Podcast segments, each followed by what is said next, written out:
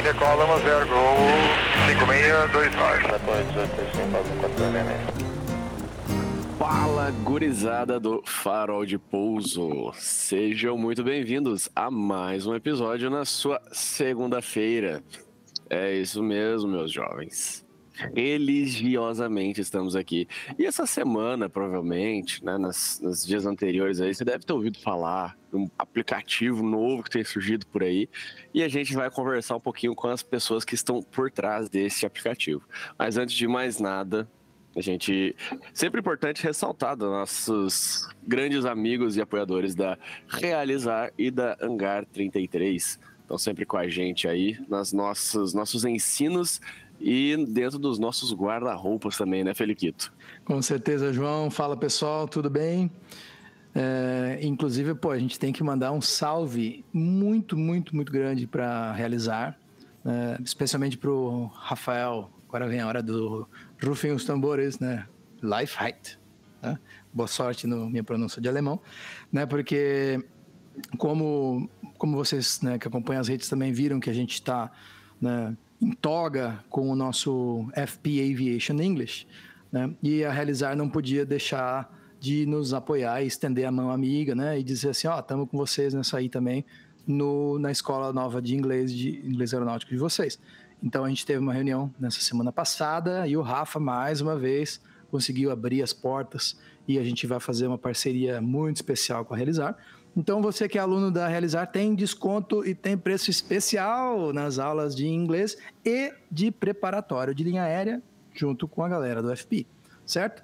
Então. Eu sou. Ô, Feliquita, a gente no podcast aqui agora, eu que eu não, não, estive presente nos outros, né? A gente já conversou sobre o que, que é a FPA, FPAE pra, pra galera? É, mais, mais ou, menos. Ou menos. A, gente vai, chegar lá daqui a pouco, João. Né? É... Nos próximos dias e semanas a gente vai fazer uma introdução oficial. Você que manda né? E aí, então vamos lá, né? Como vocês mesmo, como o João falou, a gente está aqui por, né, para conhecer o, Ferraz e o Felipe Martins. Então, já vamos deixar ele se apresentar e não briguem, pessoal, se apresentem um de cada vez. Maravilha, valeu, Félix. É, bom, eu sou o Ferraz, é, tô, sou um piloto de linha aérea, como acho que a maioria do pessoal que, que aparece por aqui. É, comecei a voar no Brasil em 2007, é, comecei a voar no táxi aéreo, depois voei em algumas empresárias regionais, é, depois passei sete anos é, em linha aérea regular, aí no Brasil, e desde 2016 estou no Oriente Médio voando por aqui. É, sempre tive, há muito tempo atrás eu comecei a mexer com desenvolvimento de softwares e aplicativos, no início como um hobby, mas sempre com segundo as intenções de eventualmente criar um projeto grande. E já faz aí agora em torno de três anos que a gente está com o projeto do EDA, que a gente veio aqui bater um papo sobre. Isso aí, pessoal. Então, bom dia, Felipe Martins aqui. Muito obrigado aí pela oportunidade, pelo espaço. É, bom, também estou na linha aérea, estou voando aqui no Brasil. É, comecei minha carreira lá nos idos de 2007, é, comecei com instrução de aeroclube, passei pela executiva muito rapidamente, voei um aninho, e aí fui para a linha aérea, onde eu fiz carreira, estou há 15 anos voando linha aérea. E também, desde a, há alguns anos, né? Eu e Ferraz trabalhamos juntos aí na mesma empresa, uma, uma época, e a gente vem falando em criar alguma coisa na área de tecnologia, na área de, de digital, trazendo soluções aí para aviação, né? Então a gente bateu muita cabeça aí, pensando bastante, começando o projeto aí já tem um tempinho e agora a gente está trazendo aí para apresentar para vocês.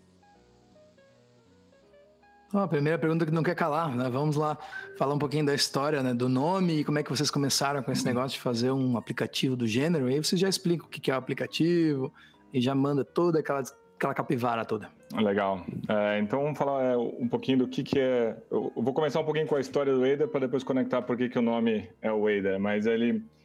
É, pouco depois de eu ter mudado para cá, é, a gente começou a, a, mexer em algumas ideias. No início desse projeto do Ada, é, a gente tem mais um sócio que infelizmente não pôde participar hoje, que é o José Rui. Ele é um engenheiro do ITA, é, então ele também faz trabalho pesado de desenvolvimento com a gente. E então no começo era eu e ele, na verdade um outro colega que não não está mais com a gente. e a gente tinha criado o Wader como um aplicativo de, de colaboração de safety. Né? Nossa ideia era facilitar a colaboração de safety, fazer a informação viajar mais rápido, é, e até um pouco disso foi a inspiração do nosso nome. Né? A gente se inspirou um pouco num aplicativo de, de navegação de trânsito aí, que tem um nome parecido, onde o pessoal compartilha alertas e reporta se tem trânsito, se não tem trânsito. Então foi um pouco de onde surgiu a inspiração do Wader que na verdade o Wader é um, é um tipo de pássaro, né? Então a gente queria alguma coisa que conectasse com a aviação e que tivesse essa inspiração aí da onde surgiu essa, essa ideia inicial. Eu já é... gostei mais ainda do aplicativo agora, Ferrando.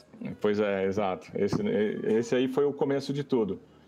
E foi legal, esse, quando a gente soltou, foi um grande aprendizado. Essa primeira versão do aplicativo foi uma versão completamente diferente do que a gente tem hoje, mas foi um, uma experiência legal. A gente teve alguns usuários que amaram mas infelizmente não teve, não, não foi algo que viralizou. Por mais que tenha uma, uma boa parte da comunidade que gosta muito dessa parte de safety, gosta de colaborar, não é todo mundo. Tem gente que a gente entende, é com escalas puxadas, corridas e tudo mais, não tem tempo para dedicar um pouco a mais depois do voo para preencher um reporte. A gente tentou fazer algo bem simples, mas não viralizou como a gente gostaria que viralizasse aquilo lá. E aí é onde que isso aí migrou para um logbook, né? Então o logbook sempre foi algo que a gente teve é, na mente, assim, a gente sempre discutiu sobre, a gente sempre pensou. Eu Felipe já tínhamos falado também já algumas vezes. É, tem uma frustração pessoal nossa. Eu tive uma, uma experiência ruim com o logbook porque comprei uma licença vitalícia que deixou de ser vitalícia. Então foram acontecendo alguns problemas. E aí durante a pandemia o Felipe me ligou de novo e falou, cara, vamos montar um logbook, blá, blá, eu acho que tem potencial, tem mercado, e a gente começou a estudar o mercado e, e ver as possibilidades. E do que a gente viu, a gente chegou à conclusão que realmente tem um potencial, tem um mercado, mas a gente quer fazer algo diferente. Se for simplesmente para criar um logbook, concorrer com preço e cobrar um dólar a menos, a gente viu que era perda de tempo, né? não, não, seria o, o grande diferencial. Então, onde a gente achou o nosso diferencial era integrar essa ideia de colaboração de safety, né? Então, que era só colaboração de safety, mas agora já tem até uma colaboração mais, mais uh, de entretenimento um pouco, de notícias e tudo mais. Isso aí tudo está incorporado dentro do app e está pegando agora tração. E mais o grande diferencial que a gente falou, vamos fazer o, o logbook free, que isso realmente não tem, um logbook que é 100% free. Então aí foi esse é, as duas coisas que a gente colocou para a gente e é. É, optamos só complementando, E só complementando, até temos algumas opções de logbook gratuito no mercado, mas não com a profundidade e com essa interação que a gente está oferecendo. Né? Então a gente está com, com, essa gama de, de funcionalidades, com essa interface que a gente está colocando no app, eu acho que realmente é algo que 100% gratuito não tem no mercado. É, perfeito. É muito bem colocado é, pelo Felipe. A gente com certeza existem outras opções, mas a maioria que você vê é um app bem simples, é um app que ele é, normalmente é só um, um, um, formulário eletrônico que você preenche as suas horas e elas ficam ali no seu device. Então a gente tem é, servidor da Amazon sincronizando todos os seus dados, mantendo tudo atualizado, a gente busca meteorologia para o seu voo, para complementar. Então, com toda essa integração, realmente, foi o único aplicativo de graça que, que apareceu no mercado. E isso aí tem dado um grande. deu, deu bastante o que falar. E até acho que o, o, essa grande oportunidade que vocês deram para a gente aqui é muito legal, porque a pergunta que a gente mais recebe é por que, que é de graça? Por que, que o app é de graça? A gente chegou a receber e-mail na nossa caixa de, de suporte de um usuário que ele foi ler os nossos terms and conditions e falou, cara, cadê a pegadinha? Porque eu vi o terms and conditions de vocês, vocês não vendem dados dos usuários, vocês é, é, o aplicativo funciona, é de graça, tem Cloud Sync. Então a gente está explicando boca a boca, mas é legal ter uma, uma voz agora para explicar um pouco maior. Então, como a gente colocou essa missão para a gente, uh, a gente tem, lógico, o objetivo de monetizar, né? não, não é uma instituição de caridade, nosso objetivo é monetizar no futuro, mas não com logbook. Né? Então, a gente colocou como a nossa meta resolver uma dor real do usuário, que é um logbook que funcione, que tenha todas as funcionalidades que ele precisa, que ele consiga aplicar para o emprego com esse logbook, que ele consiga checar a carteira dele, consiga fazer tudo. E depois a nossa ideia de monetização vai ser com funcionalidades ou serviços que vão além do logbook. Ah, mas o logbook vai permanecer de graça.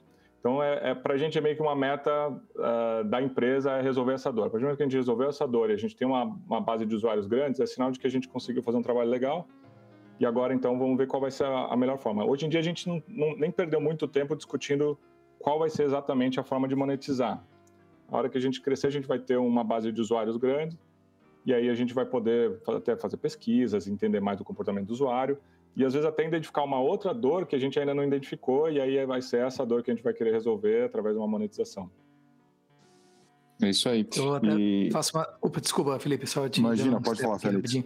Não, porque quando eu né, comecei a fazer as postagens, eu e Ferraz, a gente trocou né, meia dúzia de figurinha aqui pra gente né, se ajudar mutuamente nos projetos, que eu acho que realmente tem tudo a ver de. de né, são parecidos e, e, a gente tenta encontrar soluções e no final das contas é para o beneficiamento do aviador. Eu acho que a gente tem né, isso como visão e missão parecido das duas entidades.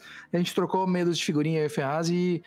Cara, a primeira coisa que eu postei quem me respondeu no inbox, né, da, tanto de, de, de, WhatsApp ou né, de lista de transmissão, as pessoas me perguntaram, cadê a pegadinha? What's the catch? Inclusive em inglês, tá? É, o meu vizinho aqui, meu amigão argentino, ele perguntou, hey, what's the catch? Eu sei, oh, there's no catch, man. There's no catch. It's just like cool up and you're gonna have, you know, everything that you need and it's really cool and you should try. It's me. And it's, é, é, e no Brasil, no Brasil a galera perguntou, tá, e aí, é golpe ou não é golpe? Porque senão vão achar que eu passo o Pix e já transfere, pá. Eu falei, cara, não é nem catch nem golpe, tá? Então. O brasileiro tá calejado de levar golpe uh, também, né? Só um é, pouco. Ah, é. cara, não posso nem falar isso aí. Enfim, é, Cara, mas ó, então é importante a gente ter essa oportunidade para falar com vocês e, e, da galera entender que realmente, cara, o que vocês estão fazendo é um negócio sério, um negócio bacana, né, explicar essas funcionalidades. Mas segue lá, Felipe, que eu né, pisei na tua transmissão aí. Imagina. É isso mesmo que o Ferraz falou, Félix. É interessante porque a gente tem uma certa resistência também à, à mudança, o que é natural. Porque os dados, né, cara, que vão no logbook, a nossa vida de, de é, é pregressa aí de aviação, né, cara, o quanto que essas informações de experiência são importantes para a gente. É, você fala assim, pô, vou ter todo o trabalho de migrar toda a minha experiência para um, uma nova plataforma, sem saber se daqui a dois meses os caras vão começar a cobrar é, então, assim, é, tá, legal. Depois de. Eles vão abrir um espaço para eu fazer todo o trabalho. Na hora que eu me adaptar, me acostumar, o troço vai virar pago, né? Então, é, é essa tranquilidade que a gente quer passar aí para a galera, que não, não é esse o nosso, nosso intuito. A ideia, como o Ferraz falou, nós estamos querendo montar uma, uma, uma empresa que vai trazer soluções digitais para aviação. Não só essa, não só o logbook. O logbook é o nosso aplicativo de entrada e é onde a gente está realmente mostrando que a marca vai trazer coisas de qualidade, né? Soluções de qualidade. E, e, é muito interessante, porque é uma dor minha, né? Então, até o Ferraz falou assim, pô, o Felipe me ligou, vamos criar um logbook, vamos criar um logbook. Eu sou, assim, a prova viva de que eu perdi o controle da minha experiência de voo. Depois que eu entrei na linha aérea, eu dei aquela acomodada no sentido de, cara, a empresa tá registrando minhas horas, quando eu precisava eu pedia ali uma declaração, um Excel, e no dia a dia, que a gente vai acumulando horas rápido, né? Então, aí quem não entrou na linha aérea ainda, mas na hora que você começa na, na escala, cara, é, eu, eu, lembro que na minha instrução inicial eu falei assim: bom, deixa eu focar aqui no estudo, quando eu checar a rota eu vou me preocupar com o logbook. Aí já foi, né? Então ó, na instrução rota você voa lá mais de 100 horas. Então, Aí já foi 100 de... horas, já que você já não tem mais. Já não tem mais, depois você fala assim: ah, já que já foi 100 horas, agora quando der um tempinho eu, eu paro para arrumar isso, né? Então é, é interessante porque era uma dor minha e eu não encontrava nas soluções que estavam disponíveis no mercado algo simples, porque parece que não, mas é, essa parte de registro de horas é um negócio complexo, né? E, e, todos os aplicativos eles são muito customizáveis, personalizáveis. Então eu falei assim, bom, beleza, comecei a registrar hora e depois de um tempo registrando hora, descobri que tinha um monte de hora que estava registrando errado. Eu acho que também é o intuito da gente vir aqui trocar uma ideia com a galera é também abrir um pouquinho esse, essa discussão. Né? Cara, como registrar suas horas e o quanto é importante fazer isso.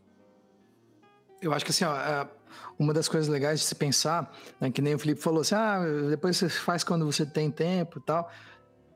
Visão de quem já passou por essa, tá? Não deveria ter passado. Mas, é, sabe quando é que você vai fazer? Quando faltar uma semana para sua entrevista e a empresa pediu e você está fazendo e aí tu tem que estudar, arrumar a mala, procurar a FIDAVIT, procurar isso, procurar aquilo e ainda tem que passar a hora limpo. Então a, a, verdade, se você não fizer certinho, essa que é a realidade que vai bater, né, junto com aquela aquele enxame de baratas voando. Fala, Pigato. Levantou a mão super educado. Vai, super educadamente. Bom dia, boa tarde, eu Pigato por aqui. Pra Dá quem... pra ver quem é o mais novo do podcast. É... Mão. Aqui a gente já entra pisando no outro. Já fui eleito o bobo da corte, agora fico como educadinho aí. As piadinhas, nas piadinhas pré-voo. Uh, putz, eu tenho muita dúvida. Eu adoro esse tema logbook, hora de voo, porque eu, eu tive a oportunidade de passar por duas mudanças de logbook no Brasil. Uma em 2000, uhum. que mudou o formato de logbook, e a outra em agora, há pouco tempo, que até onde me é sabido não se loga mais hora em papel no Brasil. Isso. Uh, a primeira pergunta assim que eu gostaria de trazer para vocês, é, vocês têm existe alguma, não sei nem se isso é possível, alguma integração do logbook ou waiter com o SASE? Se isso aí tem como fazer um upload ou download, como é que funciona isso? É, a gente está acompanhando bastante essas mudanças do SASE, a gente está é, estudando as possibilidades. Por enquanto ainda não tem uma API onde a gente consiga automaticamente mandar as horas do Wader para o SASE, né? É, seria o, o, mundo perfeito.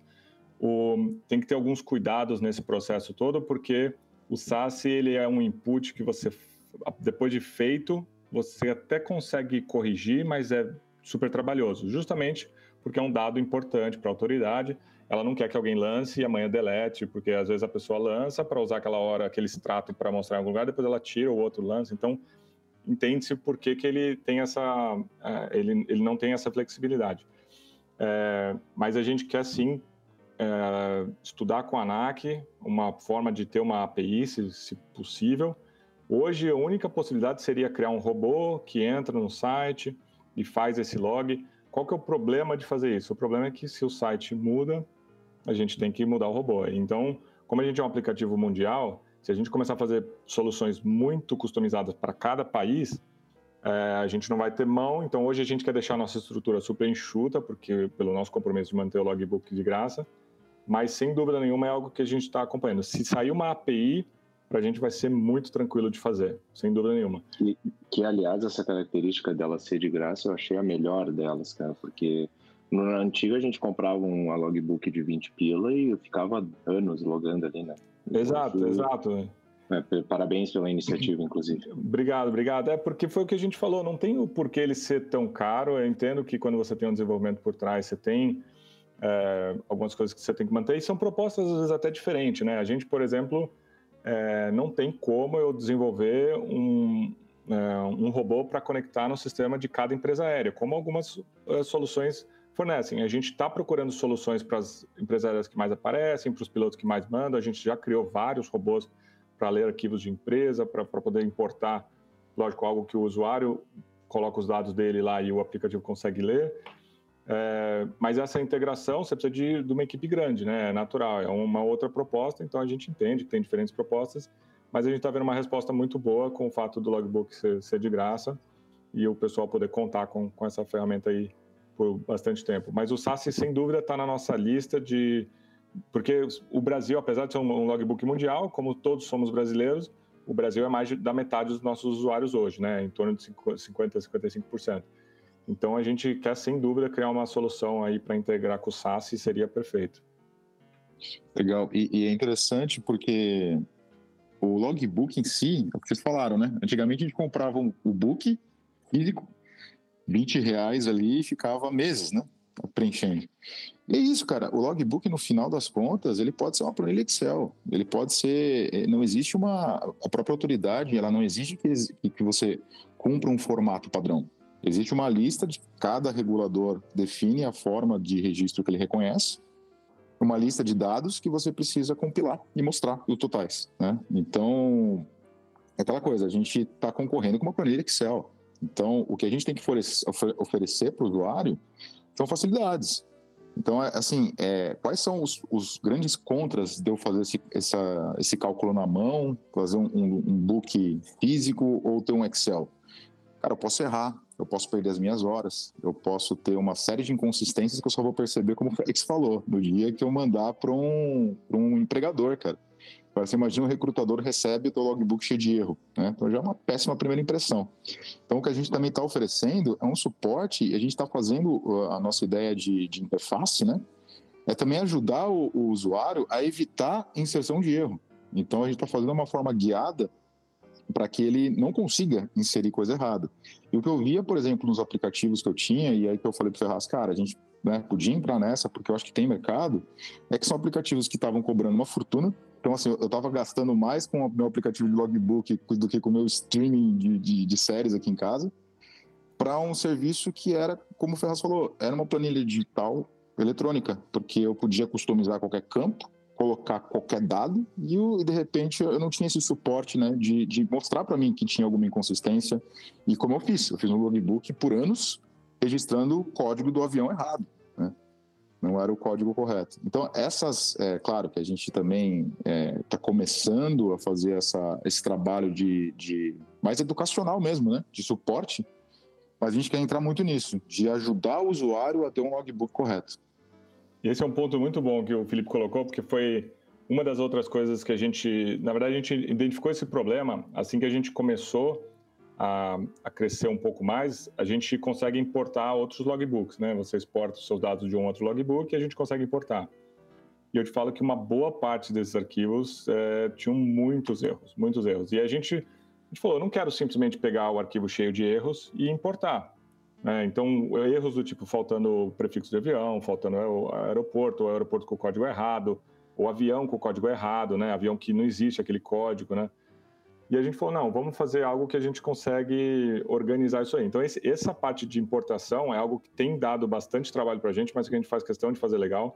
É algo que o, o, Zé Rui, que é o nosso outro sócio, ele passa madrugadas quebrando a cabeça, mas ele é o, o nosso herói que tem corrigido é, já recebemos arquivos com mais de 7 mil voos, que tinha, sei lá, quantas mil horas na, naquele arquivo, e tinha hora da, lá de trás que com, com, coisa errada, com detalhe errado. Então a gente, te, a gente tem um database muito grande de aviões que a gente já, já fez, já conseguiu criar desde o começo um database grande, a gente alimentou bastante. E, e essa, esse é um grande diferencial, diferencial que a gente colocou no logbook. Quando você preenche o seu voo, você selecionando o avião dessa lista, em vez de você criar o seu próprio avião, é, é garantido que vai estar tudo certo ali. O, o, o, tipo do motor, quantos motores ele tem, se é wide body, se não é wide body e tudo mais. Então, erros que a gente recebe, por exemplo, é a hora de Boeing 777 a pistão, lançada como pistão. Hora de pistão lançada como jato. Porque nos outros logbooks você tem essa liberdade, você cria e você diz, ah, não, é, a maioria dos aviões o próprio usuário acaba criando, né? Principalmente aviões que não são tão comuns. No nosso logbook você consegue criar um, um avião, porque a gente deixou, às vezes, a, aparece, né? Alguém que voa um planador na Polônia, que a gente nunca ouviu falar, tal, tem essa liberdade da pessoa criar esse avião, para ela não poder é, ficar bloqueada de lançar no logbook. Mas se você procurar os aviões que todo mundo voa, os mais comuns, qualquer Cessna, Pipe, qualquer coisa dessa, você vai encontrar ali dentro do, do database. E esses aviões você não precisa se preocupar em colocar qual é o motor, quantos motores tem e tudo mais. Isso aí já está tudo no database e assim quando você exportar o seu logbook, você não vai ter esse erro. Então a gente está querendo deixar o mais fácil possível para você lançar os seus dados todos corretos. Porque não adianta nada você ter cinco anos de logbook lançado aí e os dados estão todos errados. Né? E uh, hoje em dia, assim, quais. Opa, pode falar, Dani.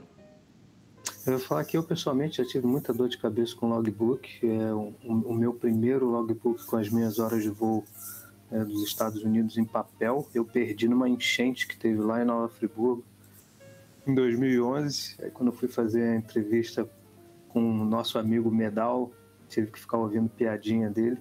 Na época não tinha logbook digital e depois disso eu passei a ter, mas tive dor de cabeça com logbook digital também. Eu voltei para o físico e estou achando um saco ter o físico de novo.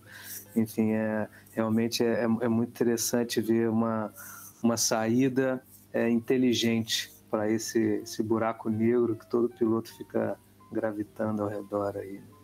É, exato. O logbook de papel ainda, sendo, é, tem muita gente que usa ainda o de papel e a gente também tem feito um trabalho de incentivar é, ou a migração ou pelo menos que você mantenha os dois em paralelo. A vantagem de você lançar no eletrônico é que a conta vai estar sempre certa, né? Então no de papel, se você errar ali um cálculo na soma da, do final da página lá, você descobrir isso aí 10 páginas lá para frente, vai ter, vai ter que sair corrigindo página por página, e aí, das duas, ou você começa um logbook de novo, ou é, vai estar tá, ah, um monte de erro ali em todas as páginas, né? Então, isso aí é faz um grande diferencial quando você vai entregar o seu logbook numa, numa empresa aérea, né? Eu lembro quando eu entrei aqui na empresa que eu trabalho, é, o meu logbook, eu sempre fui chato com o logbook, apesar de também, eu também tive problema na, na hora de vir, porque eu, assim como o Felipe, eu também é, negligenciei por alguns anos depois do meu primeiro upgrade no Brasil. É, mas eventualmente eu consegui, mas eu ainda dei sorte. Eu conhecia um cara da escala que me ajudou a conseguir as horas de dentro de um sistema e aí consegui montar uma planilha que eu converti para um, um, logbook e ficou tudo certinho. Então eu tinha um logbook digital já quando eu vim para cá é, e entreguei lá na, na, em operações de voo. E a, e a moça que estava conferindo todos lá, ela, nossa, ela agradeceu, ela olhou e falou, nossa, se todo logbook fosse assim, o trabalho aqui era um terço do que eu trabalho. Ela começou a me mostrar os outros logbooks, quantidade de erro que tinha, porque tinha muito logbook ainda feito à mão, que é, é, natural, vai, vai existir um erro ou outro quando você faz ele todo à mão, né? A menos que você faça ele com muito cuidado, com é, eventualmente um erro numa soma, alguma coisa vai acontecer. Então, se você usar o eletrônico, ele pelo menos você pode transcrever ele para o papel e manter em paralelo. Eu entendo que tem gente que gosta e que acha importante, é, mas pelo menos conferindo a conta com o eletrônico você já evita a chance de ter esses erros. Né? E é, e é, muito interessante, pessoal, que depois que a gente começou a, a ir a fundo nessa, nessa estudo dos logbooks, né? A gente começou a descobrir que todo aviador tem uma história triste com logbook. É, é impressionante, cara. É, o cachorro comeu, a enchente levou, pegou fogo, cara, perdi o celular e foi embora todos os dados. Então, por isso que a gente fala também dessa solução eletrônica, que ela é uma segurança. Todos os seus dados vão estar na nuvem, né? E, a, e também é um diferencial, porque a gente falou assim, não adianta a gente ter uma nuvem em que o usuário vai ter que ir lá e fazer a, a configuração dela, né? Porque durante, por exemplo, algum tempo eu usei um aplicativo que na minha cabeça estava tudo seguro. Até que eu descobri que eu que tinha que ir lá colocar a minha, minha, meu, minha senha da minha nuvem, né? Do meu iCloud, do meu Dropbox e, e, e, format, e configurar o, o, backup, né? Então eu falei, nossa, não tem backup de nada, agora que eu me toquei. Então, assim, é, é muito fácil de você perder os seus dados, né? E depois para recuperar uma dor de cabeça. Eu trabalhei durante alguns anos em participando de seleção de piloto dentro da empresa que eu trabalho então ali eu acompanhei o quanto durante vários anos, né, várias fases, o quanto é complicado compilar a experiência de um piloto, né? Porque a gente tem uma experiência muito técnica e que depende do, do, do tipo de, avia, de, de, voo que a gente fez, o tipo de, de, operação que a gente fez, muda completamente a percepção do profissional, né, para um, um empregador. E, e, cada empregador vai botar peso em algum tipo de operação que você fez, né? Então, quanto melhor você tiver distribuída essa esse registro, mais completo tiver esse registro, às vezes, naquela hora que você nem dava muita bola, de repente você vai para um emprego que é exatamente aquilo que o cara valoriza, né?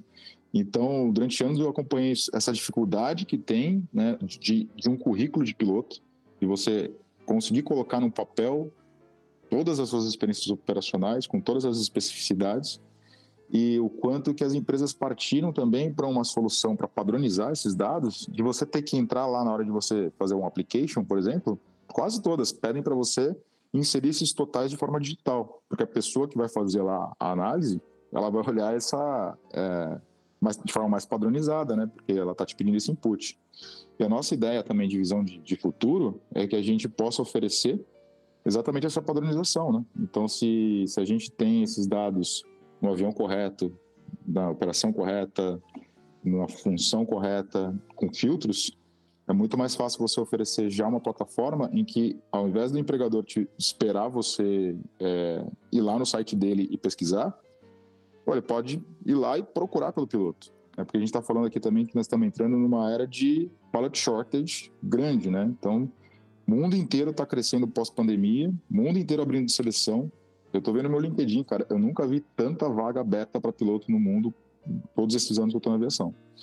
Então essa é a hora de, de aproveitar e tá pronto para que o empregador chegue em você, né?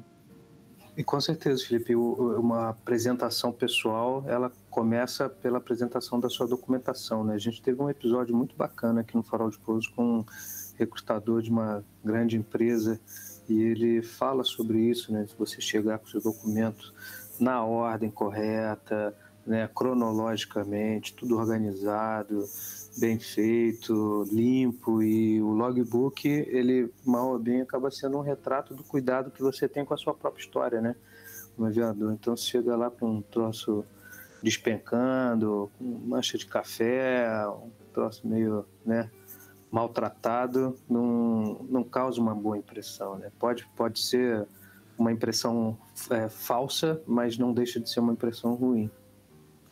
Perfeito. É, a gente, inclusive, a gente está preparando um material falando justamente sobre isso, né? Um material que a gente quer. É, esse material é em português, a gente voltado ainda por enquanto só para o mercado brasileiro, onde a gente quer incentivar a cultura do logbook, mostrar quais são os erros mais comuns. É, a gente pesquisou bastante sobre o, o que, que o pessoal normalmente tem de problema quando vai para uma empresa aérea.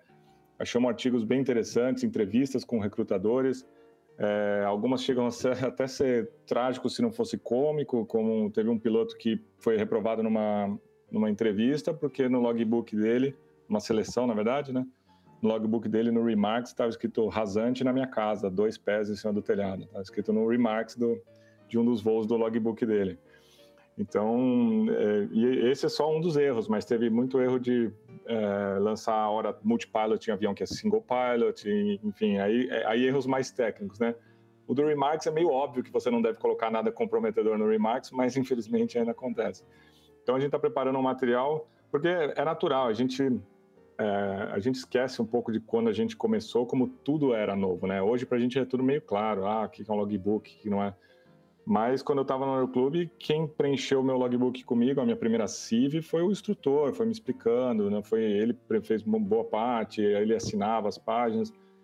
Então eu nunca tive assim um, uma introdução ao logbook. Depois foi eu fui pesquisando, fui entendendo como quando eu comecei a entrar nas empresas. Por isso quando eu fui para um táxi aéreo, a única coisa que me falaram é: não, agora você não precisa mais lançar, porque agora é declaração de hora. E na verdade, isso é a realidade no Brasil. Eu entendo, muita empresa no Brasil aceita a declaração de hora, mas não no exterior, né? Então ninguém. Esse foi o meu grande, meu grande problema foi justamente esse aí, né? Falando sobre as histórias de cada aviador, né? Então o meu foi isso aí, foi tipo ver qual, como é que eu ia pegar minhas horas, né? E depois é, até ver uma pergunta que eu iria fazer para vocês, mas era pegar as assinaturas do diretor de operação de cada uma delas dentro do logbook, porque aparentemente precisava ou seria um diferencial. E, e eu tive que ir, cara, fui, né, eu tive que ir encontrar o meu o ex-diretor da Webjet lá onde ele estava, lá em Curitiba, na, acho que estava na Sideral. O, o outro eu tive que ir lá até nos canyons de Xingó, dar um mergulho e aproveitar e encontrar o uhum. cara para né, assinar meu logbook da, do, do táxi aéreo. E essa era uma pergunta que eu ia fazer para vocês. Já existe um campo de assinatura digital dentro do. Pra, se o cara quiser fazer um endorsement e ele assinar pelo menos com o dedo ali no teu celular, ele pode fazer isso ou não? Não, isso está no, no, nosso backlog de funcionalidades para entrar. Para o instrutor, principalmente, isso aí vai ser muito importante, porque o instrutor tem que assinar cada voo, né? Com o endorsement. Isso. É, mas a integração com a empresa aérea, na verdade, a gente quer fazer um pouco diferente. Na verdade, a ideia é, quando a gente tiver uma representatividade um pouco maior, a gente tem ideias de fazer algumas integrações com empresas aéreas uh, e ter uma forma de, de, usar realmente um certificado digital. A gente tem estudado até uh, opções em blockchain para realmente ter uma, um cross-check daquela informação, a empresa validou e está registrado seja no blockchain, seja em algum certificado digital que aquela hora tenha veracidade. Porque o objetivo nosso, na verdade, de longo prazo é acabar com o papel. Né? Hoje a gente tem, lógico, toda a opção de se exportar no layout, FAA, EASA e tudo mais, porque é a realidade atual. Mas não faz sentido. Hoje a gente vive num mundo que é, as, as, soluções que estão por aí, esses uh, smart contracts em blockchain, permitem tranquilamente a gente ter toda essa informação é, descentralizada, na verdade, né, através de um, blockchain onde todo mundo tem acesso, cada um tem sua private key, então ninguém consegue ver a hora do outro, mas se eu entregar minha private key, alguém consegue consultar lá e saber que aquelas horas são minhas e tudo mais. Então essas são algumas das nossas dos nossos brainstormings aí de longo prazo para a gente criar algo diferente. É, eu acho que é interessante o que o Ferraz falou, porque é bem isso. Quando a gente fala que a gente está buscando também criar uma empresa para soluções digitais, a gente está buscando exatamente essas uh, soluções de digitalização da indústria. Né? Então você vê que outras indústrias aí, você pega a bancária, você pega essas fintechs, cara, tudo é digital. Então, assim, você tem que ir numa papelaria, imprimir o seu logbook, e até o seu diretor de operações, marcar uma reunião com ele lá para ele poder assinar o teu logbook, é isso é, um, é uma perda de tempo, energia e dinheiro que hoje em dia a realidade da tecnologia já te traz formas muito mais seguras de ter o mesmo liability de forma muito mais prática. Então a gente está buscando isso, né? Parar de ter que imprimir um papel para assinar e escanear, né? Manter o digital no digital. É, perfeito. O Felipe colocou muito bem, porque às vezes a gente se acostuma com o processo e a gente nem questiona ele mais, né? Mas é, realmente, imprimir um, um uma monte de 100, 200 folhas, né? Não vou nem entrar, já tem toda a parte, da sustentabilidade, né? Mas além disso ainda, a gente está falando de fazer um carimbo, né? O carimbo é um negócio de quantos anos atrás que qual a validade de um carimbo, né? Você vai num, num, num, qualquer lugar que faz um carimbo e você fala, me faz um carimbo com esse logo, o cara vai fazer. É, e aí a assinatura, legal, tem uma assinatura ali, mas qual a validade também daquela assinatura? O Félix foi muito correto, se deu o trabalho de ir lá no fim do mundo achar a pessoa para assinar.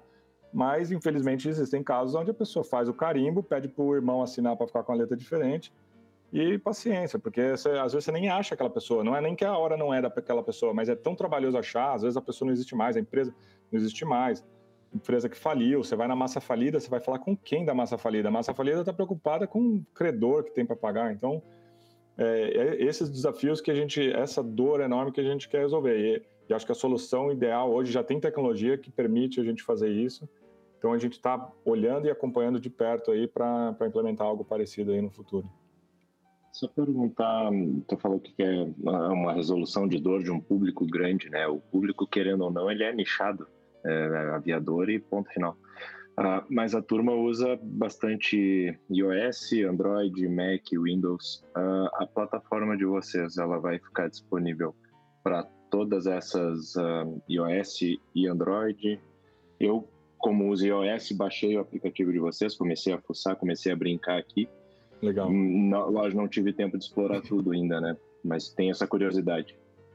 É, o nosso aplicativo, quando a gente foi começar, a gente também fez essa pesquisa e como a gente viu que hoje mais de 50% do tráfego da internet, do, dos usuários usam mobile, a gente criou a solução mobile first, né? Então ele é, hoje ele é tablet e celular, iOS e Android, para os dois, né? Está disponível nas duas lojas para os dois tipos de device. A gente já está começando a trabalhar num web application para você ter acesso também no seu computador. Mas no computador ele vai ser web, né? web-based. Então você abre dentro do próprio Google Chrome, você vai fazer o seu login, você vai conseguir, acessar. Mas esse foi um outro pequeno diferencial que a gente colocou também. A maioria dos aplicativos, hoje eles estão melhorando também, estão sentindo que muita gente usa mais o, o mobile do que o, o laptop. Hoje em dia tem muita gente que nem tem mais laptop.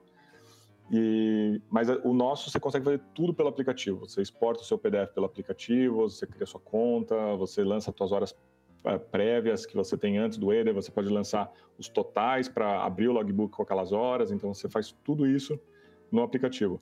E aí a gente vai aos poucos passando isso aí para dentro do, do web application também, porque tem gente que prefere, principalmente quem quer lançar um pouco mais, quer fazer algumas mudanças maiores, a gente com certeza vai ter um web application aí no futuro também democratiza bastante o uso do aplicativo, né? Ah, sem dúvida. É, isso aí foi algo que a gente colocou desde o começo. A gente tem que ter iOS e Android. No, isso aí era, era, sem, sem questão, né? sem, sem sombra de dúvida. Né? Hoje, eu entendo que o iOS é muito maior, né? Piloto adora um Apple, mas ainda assim, hoje o nosso está mais ou menos 3 para 1 aí. É, a gente tem em torno de 25% a 30% no Android e o resto no iOS. Então, é sinal de que é um mercado grande, né? Não, eu não posso deixar 25, 30% do mercado na mesa, né? Falar um pouquinho sobre as outras funcionalidades, então, o que, que tem de diferencial do, do Eder em relação aos outros?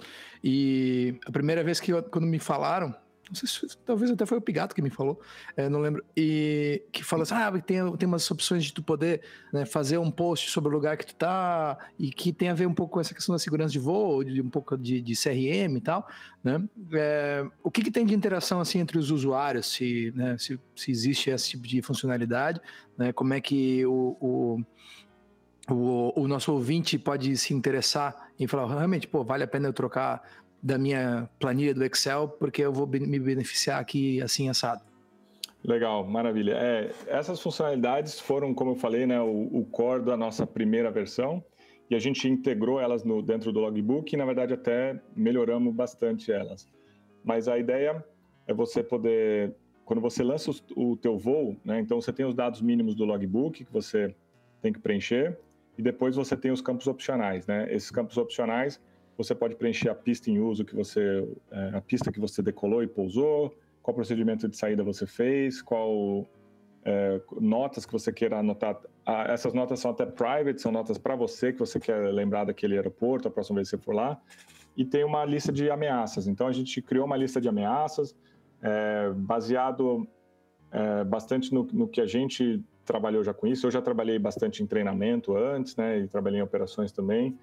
E, e, trabalhava muito focado também nessa no gerenciamento de ameaça, ameaça, e erros e tudo mais. Então a gente criou essa lista de ameaças onde você pode selecionar as ameaças que você encontrou naquela operação e a gente vai fazendo uma correlação com aquelas ameaças, qual o possível erro que ela pode gerar e qual o possível estado indesejado da aeronave que ela pode gerar. Então tudo isso a gente tem no nosso database, essa correlação das ameaças por enquanto, o, você, a gente compila todos esses dados e você tem as estatísticas. Então, dentro do app, hoje, se você abrir, mesmo que você nunca usou o app, você abrir o app, você colocar lá o aeroporto de Guarulhos, você vai conseguir ver qual a pista mais utilizada para decolagem, para pouso, qual o procedimento mais feito e quais as ameaças que têm sido reportadas. Né? A gente elimina as que tem pouca, uh, que aparecem poucas vezes, né? deixa só as que são mais, uh, mais comuns é, mas essa ainda é uma tela que a gente vai trabalhar bastante, que a gente quer melhorar bastante. No começo a gente tinha poucos dados, então eu não tinha como gerar muita estatística, porque senão eu, as estatísticas iam ficar muito, é, muito vagas. Agora a gente já tem bastante, né? Falando um pouquinho de números, hoje a gente está batendo esse mês um milhão de horas de voos, a gente já tem um total de 250 mil voos lançados dentro do aplicativo, é, e já estamos chegando aí na marca de quase 7 mil usuários registrados. Então, Agora a gente já tem volume, principalmente nos aeroportos do Brasil. É, aqui no Oriente Médio, naturalmente, também a gente tem um pouquinho mais de dados. Como o pessoal aqui do Oriente Médio voa o mundo todo, a gente acaba tendo um pouco de dados aí também é, espalhados. É, mas tem aeroportos que a gente já tem é, realmente milhares de voos lançados. Então, com isso, já as estatísticas já, já estão bem é, consolidadas. E foi uma surpresa para a gente, que a gente achou que muita gente ia ignorar esses campos, né? ia lançar só o requisito do logbook mas ah, eu diria que mais de 50%, aí, 60%, 70% dos voos preenchem, o, pessoal preenche, pelo menos a pista em uso, procedimento, lança uma ameaça ou outra.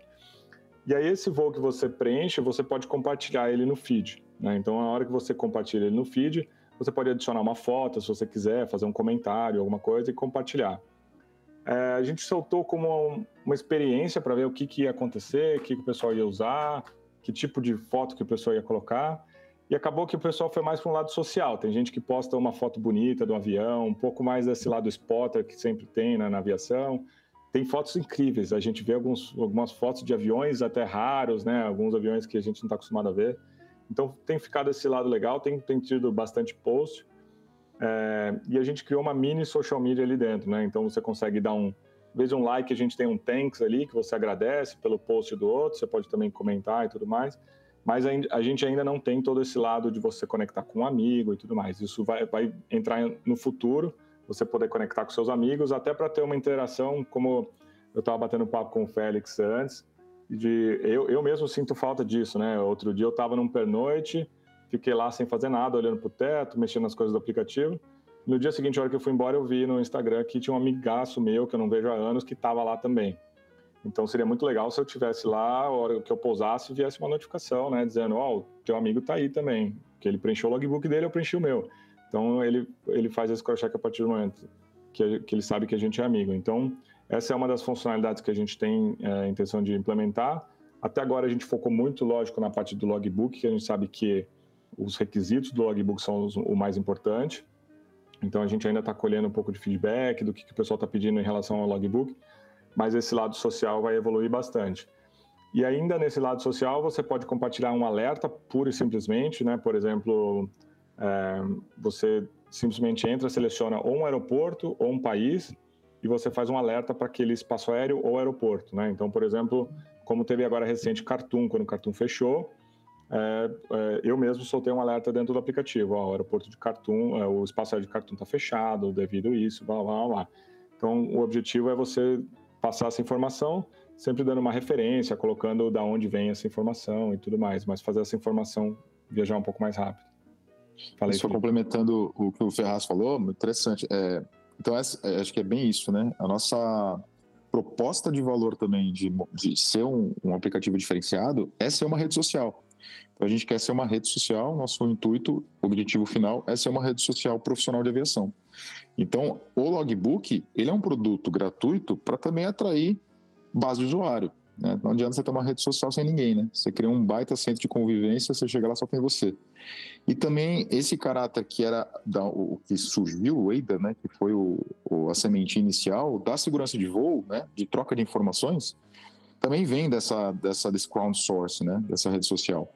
Então, a gente de maneira nenhuma quer é, motivar a substituição das informações oficiais, né? Então, isso acho que é, é sempre interessante alertar as informações oficiais de segurança, de metrologia, têm que ser consultadas das, das fontes oficiais. Mas você tem um feed, você soltando um alerta, você está soltando um alerta para aquele piloto, aí buscar na fonte oficial que ó, alguma coisa aconteceu. Então, a nossa ideia é aumentar a consciência situacional da galera e facilitar a comunicação. Né? Então, desburocratizar um pouco a comunicação, o IREP. Pô, se eu estou voando naquele aeroporto, e, e muitas vezes a gente está falando de aeroportos que não têm estrutura.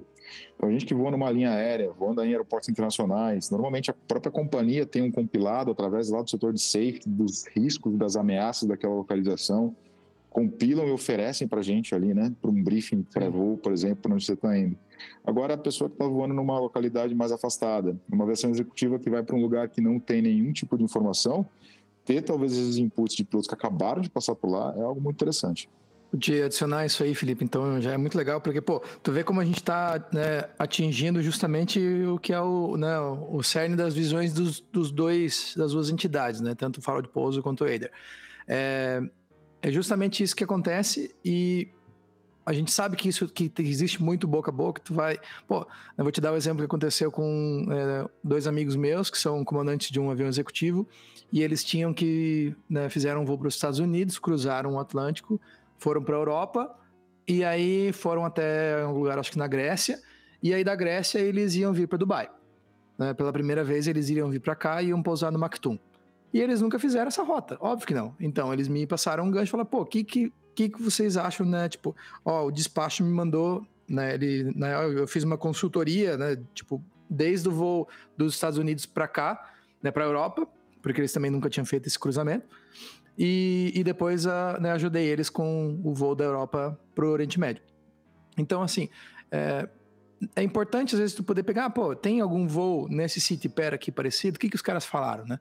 É, oh, eu nunca pousei em Keflavik. O que, que eu vou encontrar em Keflavik, entendeu? Ou, ah, vamos dizer, ah, eu cruzei para outro lado, pousei em Shannon. O que que tem em Shannon? O cara não sabe. Né? Tá, ele vai ter que fazer uma pesquisa. Mas é igual o Felipe falou, às vezes tem, né, a gente tem o Notan a gente sabe que né, existe Existem vários, é, é, várias discussões em relação à, né, utilidade de Notans e a inutilidade, especialmente de Notans, que a gente sabe que tem muito Notan que está ali só como ruído, que é um problema grave, né? Então, assim, pô, esse cara me ligou, né? Esses dois, dois comandantes que são né, amigos mesmo, e eles falaram, ó, oh, e o que, que tu acha? Principalmente, é, eu, a gente realmente bateu um papo longo assim via Google Meet em relação aos o, as ameaças de security, né? É, que muitas vezes a gente no Brasil a gente não, não sabe. Né? Então, assim, o cara vai chegar ali, né, como, em que região que ele vai fazer o voo? Né? Ele vai ir por cima de Ankara e entrar no Iraque, né, que passa né, próximo da Síria ali, ou ele vai vir pela região do Sinai, né, que também é um problema de, de, de, de operações né, é, de terrorismo, paramilitares e tal. Em, em todos eles tem um monte de exercício militar, tem problemas né, de, de míssil, tem problemas de níveis de voo, né, restrições, né, todos eles, tu, é, é 260 é numa, 3, 300 na outra, 320 na outra, e ele falou assim, né, tipo, e aí, eu falei, cara, e tá com vocês, tipo, vocês, né, vocês vão voar o um avião aí, né, bota gasolina, trepa lá no nível 400 e vem, cara, vem tranquilo. Só pensa se tu tiver que pousar em algum lugar, tu pensa onde é que tu quer pousar, entendeu? Às vezes vale mais fazer um 180 e voltar para um lugarzinho melhor, bota o patrão para ir para praia do que pousar num lugar que tu não quer pousar, né? Então, assim, esse tipo de coisa às vezes é legal, cara, poder abrir um aplicativo e ver, né? Ah, o cara não precisa necessariamente ser um assinante daquele Ops Group, por exemplo, para saber onde é que são os problemas de security. Ele vai, né, ele vai entrar, igual vocês falaram, tem que ter bastante né, em mente essa questão do liability, que né, as, os posts que estão ali não são posts, né? Vocês, como o aplicativo não tem é, liability em cima disso e que as operações, os manuais têm que ser consultados. É a mesma coisa do nosso podcast. Tudo que eu estou falando aqui agora é meramente ilustrativo e faz o, o, cara, o ouvinte, pensar. O que ele tem que pegar, ele tem que ir lá e ver o Notan. Ele, ah, pois é, para eu sobrevoar aqui né, no Iraque, qual é nível, qual é a aerovia. Tipo, ele não vai pegar a minha palavra, né? A minha palavra não vale para isso. É a mesma coisa que o cara que escreveu isso aí no, no aplicativo, por exemplo. Mas é super válido e super importante, que nem o Felipe falou de novo, né? E leva a consciência situacional e às vezes levanta uma flag. Aí o cara, putz, ah, deixa eu pegar essa flag aqui e aí vou fazer a investigação. Perfeito. É, é exatamente esse o caminho que a gente quer chegar do compartilhamento de informações é, como o Felipe falou, para a empresária existe bastante ferramenta que poderia ser melhor, mas existe, mas para aviação executiva, pouca coisa, né, né em grande escala. Então, tem toda essa parte do liability, por isso que a gente fala, a gente, lógico, tem os nossos terms and conditions ali, que é not for operational use, que você deve consultar as fontes oficiais e tudo mais. Mas o que a gente, a visão nossa, por isso que eu falei que a gente teve a, a inspiração naquele aplicativo de navegação de trânsito, porque a gente imagina lá no futuro algo parecido. Você está indo para o aeroporto ali, que aí você ainda está oito horas para chegar naquele aeroporto, você está voando a Mach 85, que é combustível, e aquele aeroporto fechou, porque quebrou um avião e vai ficar fechado 12 horas. Em vez de você queimar o combustível até chegar lá e chamar a primeira FIA do país para descobrir que o aeroporto está fechado, né? Você vai ter uma informação antes. Numa empresa aérea, a empresa aérea normalmente vai te mandar uma mensagem por ECAS, alguma coisa. Mas um avião executivo, dependendo de onde você está indo, uma FIA nem conversa com a outra, né? E a FIA fala, ah, isso, isso aí é problema que você vai resolver lá para frente, não vai nem te dar informação que aquele aeroporto está fechado. E a partir do momento que a gente tiver uma representatividade, por isso, mais uma vez, que é importante o logbook ser de graça, porque a gente precisa de bastante piloto a bordo, porque a gente pode achar alguma autoridade que está interessada em melhorar o sistema de NOTANs e a gente criar uma versão digital do NOTAN. O NOTAN, ele, ele ainda usa o mesmo sistema de 40, 50, de, de, da década de 40, né? não é mais nem do, de 40, 50 anos atrás. É, o database inteiro de Notan não, não chega a ter 100 megas, né? Então, porque ele é feito para ser é, enviado por telegrama, né? Então é uma tecnologia muito antiga. Então, se a gente tiver uma parceria hoje, você recebe um alerta dizendo que um usuário criou um alerta, mas um dia que a gente conseguir fazer uma parceria com uma autoridade ou com a administração de algum aeroporto, você vai poder receber uma informação oficial, ó, informação oficial do, do, da autoridade de tal país. E aí você abre e recebe aquela informação ali. É, então a gente tem a intenção até no futuro conseguir passar uma informação oficial dentro do, do, do app, mas lógico, isso aí vai depender de parceria com, com autoridades, administração de aeroporto e tudo mais. Para isso a gente precisa ser um, um, grande player, né? Não adianta eu chegar para ele como um, algo embrionário, é, tem muita, muita muita resistência ainda, né? Então, é, com essa visão de futuro que a gente está tendo, né, que a gente está querendo criar essas soluções, participar da digitalização da indústria, facilitar a comunicação, porque a gente acha que a aviação, apesar dela ser, ela lidar com tecnologias de ponta, né, cara, a gente está voando aviões aí com tecnologias embarcadas incríveis, os sistemas ainda são os mesmos da década de 40, 50, né? Então tem muita coisa que está se usando, até foi bem noticiado pelo FAA, os strikes que aconteceram aí por causa de, de queda de sistemas, né, de NOTAN, outros sistemas, enfim. O quanto que, a, a, como é uma, uma atividade muito regulada, né, o quanto que também as, as evoluções tecnológicas dentro dessa parte gerencial, administrativa da aviação, elas são mais lentas. Né? Então a gente vê muito campo ainda aberto para digitalização, para trazer soluções para a gente, para informação fluir mais rápido entre a, as nossas operações. Então, essa é a nossa visão de futuro, e aí está a resposta do porquê que o logbook não, não vai ser cobrado. Fiquem tranquilos.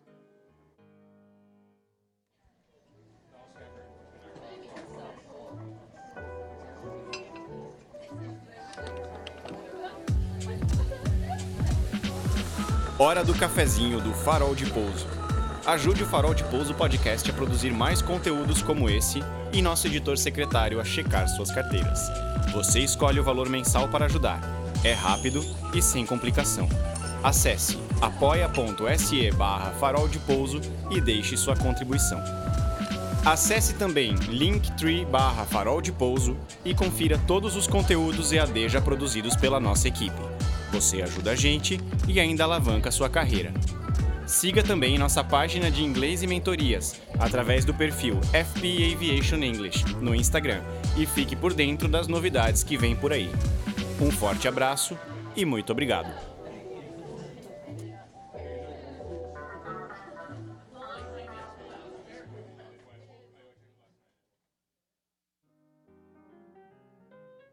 Eu tenho uma pergunta com relação ao que tu antes que a tua base é alimentada pelo usuário e um, o, o, os usuários tudo depende de quantidade, de volume. Eu te pergunto assim, quando, como é que tu faz para migrar o usuário que já usa um logbook para uh, ah, para tua plataforma? Por exemplo, eu que sou usuário de outro logbook para entrar com os meus dados antigos com vocês, para poder enviar esse pessoal que ainda paga mensalidade para logbook eletrônica. Perfeito. É, essa pergunta é muito boa. A gente tem algumas formas, tá? A mais fácil, provavelmente, é você. Os grandes logbooks, é, você só exporta o, um arquivo, é, entra em contato com a gente. A gente pode passar o e-mail nosso, que é o help.waderaviation.com a gente explica qual que é o logbook. No nosso site também, o waderaviation.com, tem uma parte só sobre importação de dados e ali ele fala qual arquivo para cada, no nosso FAQ, ele fala qual arquivo para cada logbook você precisa mandar e com esse arquivo a gente consegue importar. Normalmente, quando o arquivo tem algum erro, como eu já falei antes, a gente responde, fala, ó, tem esses erros, quer que mude, quer que corrija. Esse avião aqui a gente não conseguiu identificar qual que é, então a gente faz essa interação, não é um processo automático por causa disso, porque tem essa validação dos dados, é, mas esse tem sido o processo que a gente mais faz. Uma outra forma, você pode. É, vamos supor que seus dados estão todos no logbook de papel ou eles estão numa planilha de Excel. A gente tem um template de uma planilha de Excel que a gente te manda. Você preenche essa planilha com seus dados e a gente importa também. Essa é outra forma que é super simples e a gente tem feito bastante. E se você o, o, que você quer é só ter os seus totais até agora e começar a, preencher a partir de agora, mas se você quer, quando abrir seu logbook, você quer que some tudo, dentro do app tem uma funcionalidade que chama Previous Experience. Então, nessa funcionalidade, você seleciona o avião e aí você coloca quanto que você tem de PIC, de Second in Command, de instrutor, night, tudo. E aí, essas horas todas são somadas e elas são incluídas na abertura do logbook. Né? E dependendo da empresa aérea que a pessoa trabalha, a gente também consegue importar o arquivo. Algumas empresas aéreas conseguem exportar um CSV, um Excel, é, o sistema ENS a gente consegue importar facilmente. Então, qualquer empresa aérea que usa o ENS, a gente consegue importar porque o arquivo é padronizado, super simples. Que normalmente é até o que a gente recomenda. Quando a pessoa está migrando, se ela tem um arquivo da empresa aérea, a gente fala que é o ideal, porque a chance de ter erro ali é zero, né? ali, ali é a fonte oficial daqueles voos, né? E aí depois o resto a gente fala, não, eu importo o meu logbook até aqui, daqui eu importo o arquivo da empresa. A gente pode fazer um meio a meio também. Então a gente tem feito um trabalho grande de importar, porque a gente sabe que é importante, né? Não adianta... É, um dos grandes desafios do nosso business, né? É a dificuldade da mudança, né? Mudar de um, de um, o provedor que você tem atual não é simples. Então a gente está fazendo um trabalho grande para deixar isso aí o mais fácil possível. E a tá planilha Excel também está. Os dólares já economiza, né? Exato, exato. É, a, a, mesmo tendo o fator econômico, tem gente que ainda fala, putz, mas todos os meus dados vai dar um trabalho. Então, a partir do momento que a gente simplificou o processo, tendo ainda o incentivo econômico, fica um no-brainer aí. Né? E a planilha Excel está disponível no site também, é só baixar lá. E sobre as importações, a gente criou essa, esse Previous Experience, porque também, pessoal, normalmente, né, a maior parte dos empregadores, eles vão exigir os seus últimos voos. Então, as últimas páginas do seu logbook, os seus totais. Esses totais têm que estar assinados, reconhecidos. Então, também, quem está ouvindo e fala assim, cara, não faço a mínima ideia de como eu vou regularizar a minha vida daqui para trás, começa regularizando daqui para frente. Né? Então, se não, vai acontecer o que o Félix falou, você vai ter que correr atrás disso uma semana antes da sua entrevista. Num, ou na hora que a, o teu órgão regulador pedir por qualquer motivo, quando você for prestar alguma licença. Então, para evitar isso, começa a fazer, começa a regularizar a partir de agora, daqui para frente, mantenha seus últimos meses de operação bem regularizados, com seus totais bem feitos, usando, por exemplo, essa funcionalidade do Privilege Experience, você consegue fazer isso, né? Então, ah, eu tenho uma declaração de horas da minha última companhia. Beleza, você tem lá os totais por avião. Então, insere no Privilege Experience que você vai ter esses totais, como se você tivesse fechado um logbook antigo e está abrindo um livro novo. Provavelmente um, um órgão regulador ou uma, um, um empregador vai te pedir só esse último livro, né? Não é regra. Tem, tem empregadores que vão pedir toda a sua vida documentada, a gente não sabe exatamente, mas maior probabilidade que te peça os últimos voos. Então, começa a nossa grande quem me pergunta tal, sempre falo, começa a regularizar as tuas horas daqui para frente, não espera mais, né? E o que está daqui para trás, coloca as informações que você tem e aos poucos vem tentando trazer cada vez mais é, detalhamento. Então a gente tem esse serviço de importação que pode ser feito até determinada data. Então assim, você pode falar assim, bom, vou começar hoje o app a usar daqui para frente e depois eu resolvo o que eu faço para trás. Beleza, começa daqui hoje, daqui para frente, depois a gente pode importar até a data que você começou ou ajudar você a, a, a descobrir como trazer essas informações. Declaração de horas, por exemplo, não são aceitas lá fora. Então, você chegar lá, muitas empresas com uma declaração de horas, o cara vai querer o seu logbook, como o Félix falou, assinado pelo operador. Né? Então, quanto antes você começar esse trabalho de regularizar a tua experiência, melhor vai prevenir dor de cabeça. É uma coisa que o Ferraz sempre fala, eu acho bacana essa analogia, né? É mais ou menos, ter um logbook atualizado é mais ou menos que nem ter uma pólice de seguro. É melhor você nunca precisar, mas o dia que você precisar, vai fazer uma baita diferença, cara. Então, é, outra coisa também interessante que esses reguladores, né, é, você vai pegar uma, fazer, por exemplo, uma, de uma, uma habilitação Cara, ele vai te pedir o teu logbook. Né? Você vai dar entrada, numa, numa, às vezes, um segurador de avião. Tem um colega nosso da executiva que falou essa semana: Cara, nunca imaginei que eu fosse precisar, nessa altura da, da minha carreira, de um logbook, porque eu vou aqui, o avião executivo do patrão, não tem pretensão nenhuma de sair daqui. O patrão trocou de avião, a seguradora pediu a experiência dos pilotos para poder renovar o seguro. Então, assim, tem, tem momentos que você vai achar que você não vai precisar nunca mais do logbook, mas a vida dá um, uma, uma, cria uma, uma situação surpresa aí que, é, que acaba te, te pegando na, na curva. É, Fantástico. Já Algumas... pro... Ah, fala, eu, fazer uma considera... eu fazer umas considerações aqui, que eu tô pensando, por exemplo, a gente falou muita coisa, muita coisa legal e útil, e eu tô pensando na pessoa que tá lá no PP agora e nunca sabia nem que não podia lançar hora, que a empresa não pode lançar hora para você. Aliás, que a empresa precisa lançar para você, né? Não é você que lança a sua hora quando você está na, na linha aérea. Né? Então eu queria primeiro só fazer um, um, brainstorm, eu acho que seria legal para juntar toda a informação de tudo que a gente já falou até agora. Então, imagina, eu até botei a função Student Pilot aqui para ver como que seria, mas não é a mesma, mesma interface, né? Não muda, pelo que eu vi aqui, pelo menos do lançamento, acho que não mudou nada. É, então, a primeira coisa, você que está no PP, está no PC fazendo suas horas, cria-se o hábito de tirar foto do seu diário de bordo. Já é um, é um começo. Porque assim, pelo menos você já vai começar a ter é, tudo bonitinho do que você assinou, o que você fez.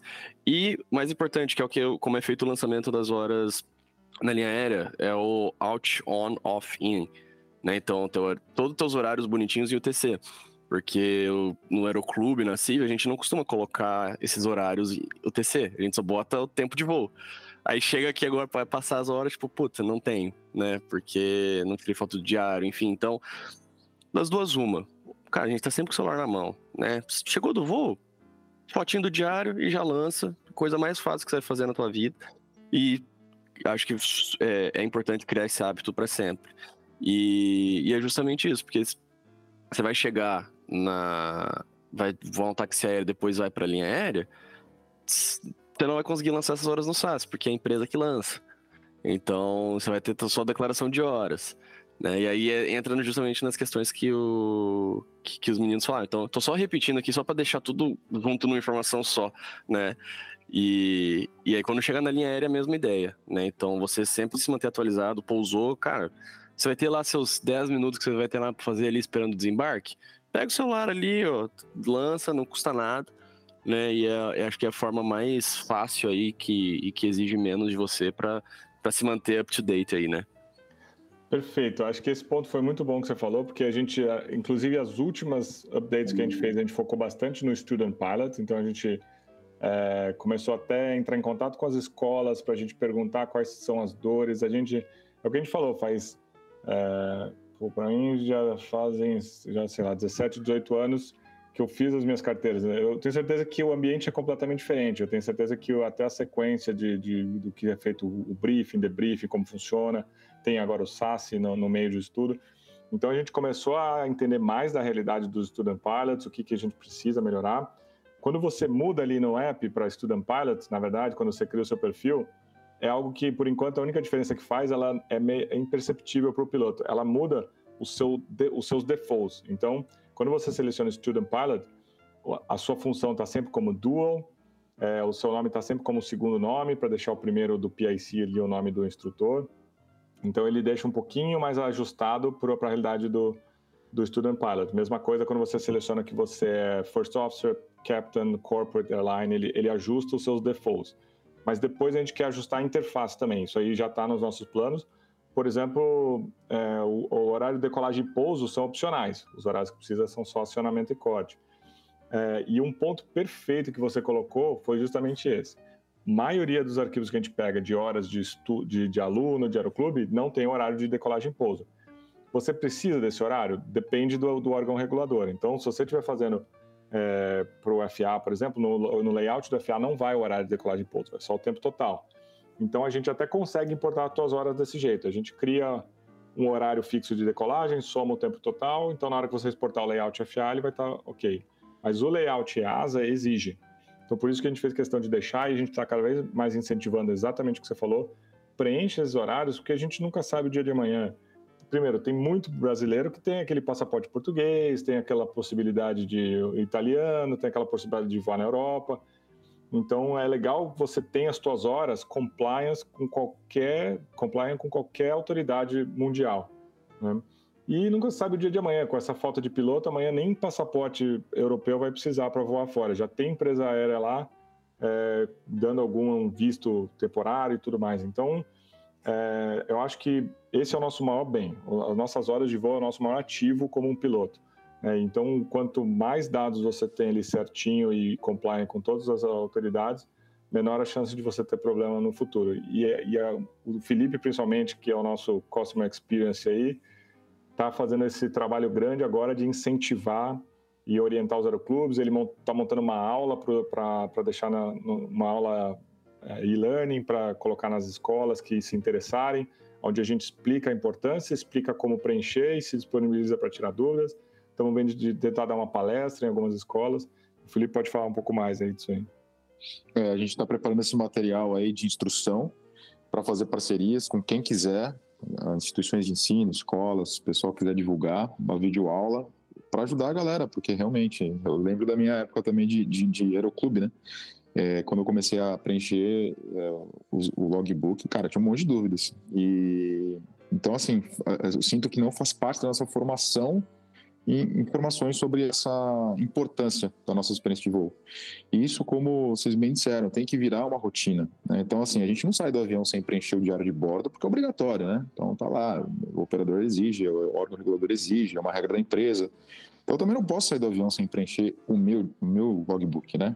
Cuidar das minhas horas. Então, isso tem que fazer parte da cultura. E é engraçado porque, principalmente lá no começo da carreira, o que eu ouvi era exatamente o contrário. Né? Como vocês falaram, não, quando você entrar no táxi aéreo, esquece. O táxi aéreo vai, uh, vai controlar as horas para você. A empresária vai controlar as horas para você. Essa obrigatoriedade do operador controlar as horas do piloto é para o órgão regulador. Então, ele, ele deve essa informação para o órgão regulador, não para o piloto. Ele acaba te oferecendo porque ele tem esse controle, mas como a gente falou, ele vai oferecer uma declaração de horas e não vai fazer um logbook para você. Só que eu fui descobrir isso anos depois que eu estava voando na linha aérea, né? Então, era, é, era, até o contrário, era até um status que eu ouvia, né? Não, vai chegar uma hora que você não vai precisar nem controlar mais tuas horas, tanta hora que você vai ter, né? Então, assim, chegou no PLA, tirou a carteira de comandante, cara, pô, nem controlar mais horas, era status. Pensava assim, pô, não vejo a hora de chegar no ponto que eu não vou precisar nem mais me preocupar com hora. Então, isso é cultural, então a gente tem que fazer o trabalho de incentivo e de motivação ao contrário, né? De, de mostrar o valor da hora e o quanto isso é importante para sua carreira e o quanto isso vai ser um diferencial é, para você talvez lá na frente aproveitar uma, uma oportunidade bacana ou mesmo cumprir com, com uma exigência regulamentar. E no fim de tudo, você para pensar, é...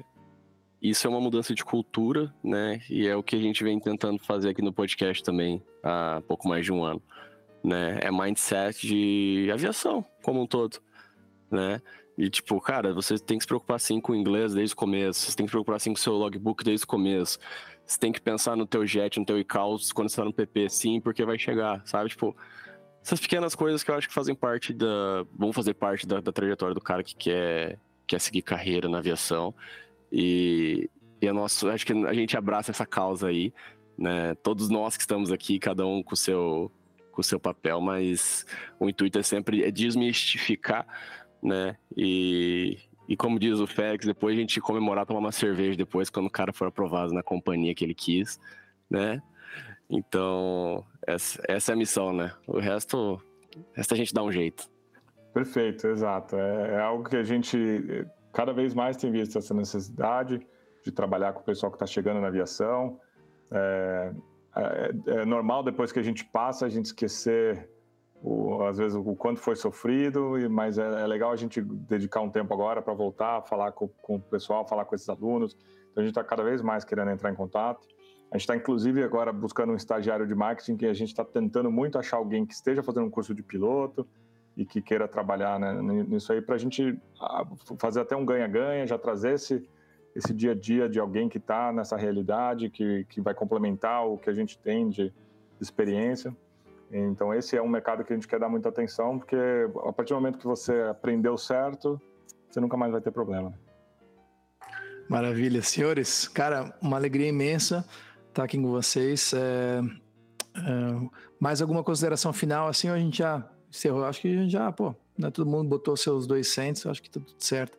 Então, só tenho a agradecer vocês por um trabalho fantástico mesmo e por me ajudarem né, de né, colocar. E eu estou ainda nesse processo de mudança né, e né, é, vou incomodar vocês bastante ainda para né, até eu me acertar, mas eu acho que é importante a gente mudar e, e mudar para né, sempre para melhor com pessoas que estão interessadas no, na visão operacional e como você ser um, um aviador né, melhor operacionalmente falando. E eu vejo que vocês estão com esse intuito. E no momento eu realmente eu também estou né, frustrado, mas eu estou no MCT ali com o meu logbook antigo e tal, né? Mas é isso aí, na vida você tem que, tem que mudar, tem que mudar para melhor, né? Valeu? É isso aí, mais Perfeito. um episódio do farol de pouso nessa segunda-feira. Tô dando risada aqui olhando o João. O João tá fazendo umas caretas aqui né, na gravação. É pena que vocês não podem ver isso, né? Sei que a gente tá desenhando os episódios de é vídeo. Os meninos, os meninos não sabem, a gente tem um grupo que a gente fica mandando mensagem um pro outro ali, aí faz só umas besteiras ali e começa a rir aqui, mas não é nada com vocês não, tá? Fica não, tranquilo. É umas mensagens via Acres aqui que eles mandam, mas não é nada. É. Tá bom? É, nós vamos terminar a gravação, mas eu vou continuar aqui porque eu quero abrir o meu, meu logbook e vou pedir ajuda de vocês para vocês me ajudarem aqui na né, algumas dúvidas, algumas coisas que eu tenho. Na hora. E, né? Mais uma vez, cara, um grande abraço, especialmente ao Rafa e todos os instrutores. Ah, acho que o Wellington também, né, o, o João? Vale, vale um pouquinho. O Wellington, né? Wellington, é. claro, instrutor lá na Realizar também. Guribão, acabou de passar no ICAO, tá afiado. É. é esse podcast é pra ele, né? É, se preparou quem, quem, com Quem que deu aula pra ele? Quem que deu aula pra ele? Preparou com um dos professores do FP. Faz o jabá, faz o jabá. É, esse que vos falo aqui, né? Eu, eu sou tímido com essas coisas, para. É, tá que tu fazer, cara. Não, mas é isso aí. Não, aqui é, tudo, é free of charge, tu tá de parabéns, né? Tu e o. É, não, palma, bota lá no áudio. É isso aí. Foram, ah. for, vai lá, foram três meses de aula aí e Guri se puxou e, cara, foi muito legal. E também vale falar do, do Pedro também, né, Dani? É, vale. eu ia, eu, ia, eu ia. Bom que você tocou nesse assunto aí, Feliquito. Né? Também Desculpa outro aí, Waders, mas eu acho que vale a pena, né? Porque a gente é, par, a gente é parceiro mesmo, mas com vale certeza, a pena um jabazinho, né? Merecido, sem com dúvida. Conta a, história, conta a historinha do Pedro aí, rapidinho, Dani. O Pedro, ele é um dos nossos ouvintes mais antigos e mais assíduos. Ele é um cara que vem me falar de podcast que nem eu ouvi. E ele ouviu, e ele está estudando inglês com a gente já tem um tempo também, está voando SEALs, lá no, no Costa Esmeralda e passou no ICAO dele aí para a gente foi uma grande conquista também, foi um belo trabalho aí de toda toda a nossa equipe. A gente fica sempre feliz aí com o sucesso do pessoal. E, e, o mais bacana é que assim, ele, ele mandou a mensagem de comemoração né, da, da, da, nota dele e já querendo começar a fazer os outros cursos do FP Aviation English aí para se profissionalizar. Então, assim, é um cara que está sempre com, com, com, uma visão aí para os próximos passos dele na aviação, leva isso muito a sério, se dedica muito, é, é muito legal a gente ver esse, esse nosso público assim crescendo na carreira e mantendo essa sinergia com a gente, isso é valioso demais. Certeza. É, e assim a gente vai indo, né? A mesma coisa o, o Rafa lá da, da Realizar também, ele falou, cara, e aí, como é que faz? Posso me preparar com vocês tal? Né? A gente tem que fazer um episódio especificamente para a gente poder falar sobre isso. Né? A gente, que nem eu falei no começo, a gente não vai tirar muito o, né, o tempo de vocês aqui, e... mas é isso aí. Então, lembrando né, mais uma vez, os nossos queridos apoiadores a realizar a Escola de Aviação Civil. Então, mais uma vez, um grande abraço pro, pro Rafa e pro Wellington. Né? Uh, o Rafa que quer começar a fazer aula com a gente, o Wellington que já fez o, o SDEA dele, agora vai começar a fazer é, preparatório de seleção. Mas você, ouvinte, que quer fazer suas horas de voo, é, né, entre em contato com o pessoal da Realizar, vão lá. Né, o Rafa contou ontem, é, ou semana passada, digo melhor, né? é, que tem, por exemplo, aluno de Goiânia indo lá para Torres para fazer as horas de voo, isso é fantástico, tá? E um grande abraço para toda a equipe da Hangar 33, que no dia. Né, no final de semana, no dia 22, dia 22 de abril, foi. É isso aí. Foi o aniversário de 82 anos do Aeroclube de Blumenau. E a, claro que a Hangar 33 fez uma belíssima participação né, com o, Antonov. Eu não sei quais aviões que estavam voando porque eu estava ocupado, mas eu sei que eles fizeram algumas coisas lá. Teve Esquadrilha da Fumaça, teve tudo.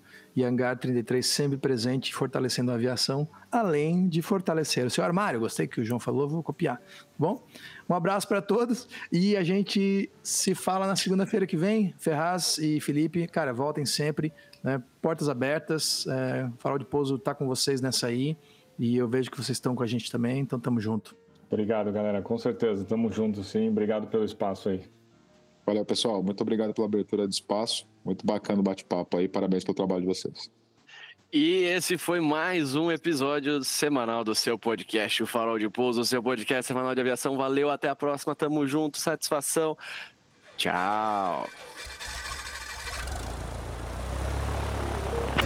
Cola 0, gol 5629. 14, 18, 35, 4,